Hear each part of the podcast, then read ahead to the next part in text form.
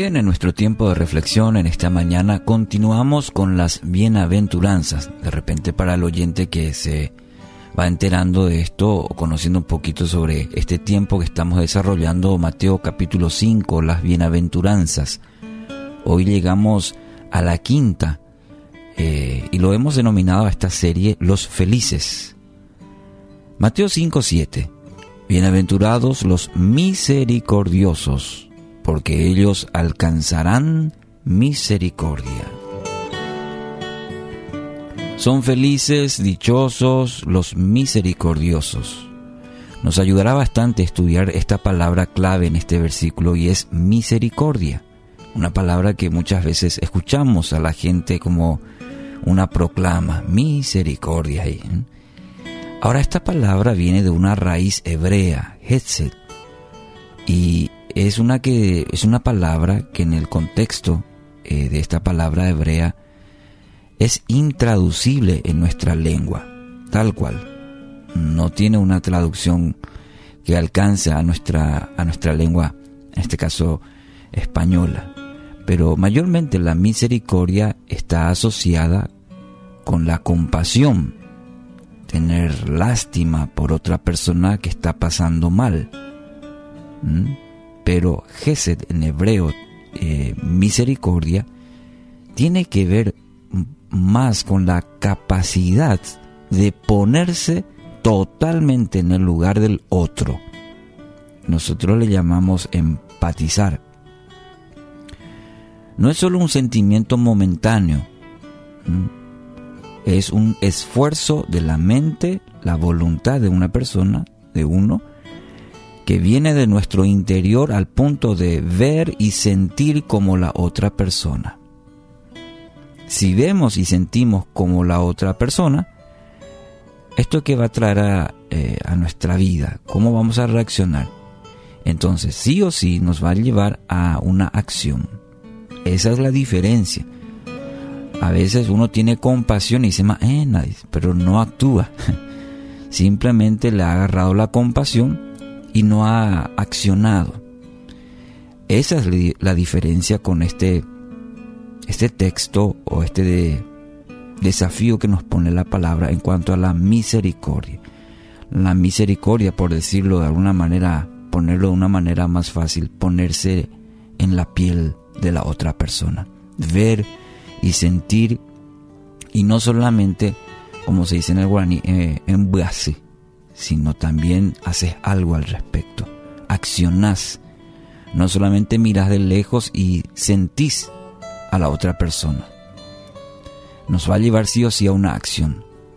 Muchas veces, como ya lo mencioné, incluso pronunciamos la palabra misericordia, pero simplemente como lástima. La palabra de Dios en esta bienaventuranza nos desafía a hacer algo más no solamente quedamos, quedarnos con la compasión,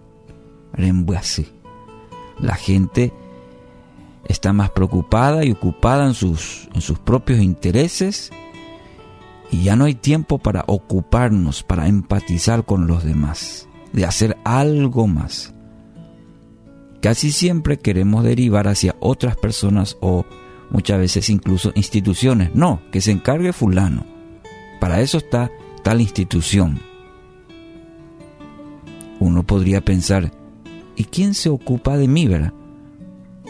Mayormente proyectamos esa, ese problema. Vemos la situación, pero decimos, y bueno, sí, ¿quién luego se ocupa de mí? Entonces, ¿por qué yo tengo que ocuparme de los demás? Y justificamos muchas veces esa tendencia a proyectar nuestros propios problemas. Entonces, déjeme contestarle de la siguiente manera. Dios ¿sabe qué? Mostró esta misma misericordia hacia usted y hacia mí. Hmm. Esta misericordia que habla aquí justamente la bienaventuranza. No hay mejor ejemplo que la vida de Jesús, porque se hizo hombre, de manera a ver las cosas con ojos humanos, hmm, a sentir con sentimientos nuestros y pensar con una mente humana. Dios lo hizo a través de su, Hijo Jesucristo. Entonces Él sabe exactamente cómo nos sentimos. Él sabe cómo usted se siente hoy. Si solamente quedaba con la compasión, ¿qué ocurriría? Si hubiese quedado en su reino teniendo esa mera compasión por su creación, más a mi creación. Pero no, Él hizo algo más, la misericordia por su gran amor, según Efesios 2, 4 al 5. Pero Dios es tan rico en misericordia y nos amó tanto que a pesar de que estábamos muertos por causa de nuestros pecados, nos dio vida cuando levantó a Cristo de los muertos. Ahí está la misericordia de Dios.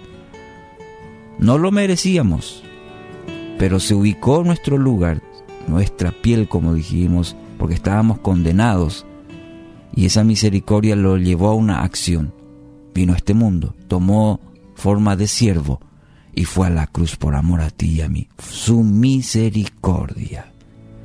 Así que hoy agradezca por esa misericordia de Dios por su vida, ¿sí? Y a la vez traduzca eso usted mismo en misericordia hacia los demás. Agradezca a Dios, porque fue su misericordia con usted. Fue el misericordioso. Estábamos condenados, fíjese, esa era la sentencia, condenados.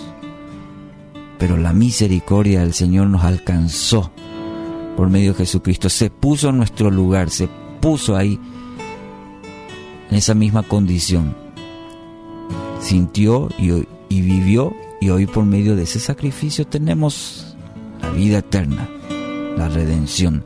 Entonces a partir de ahora extienda, comparta la misma misericordia hacia los demás. Es una buena lección, una acción para hoy.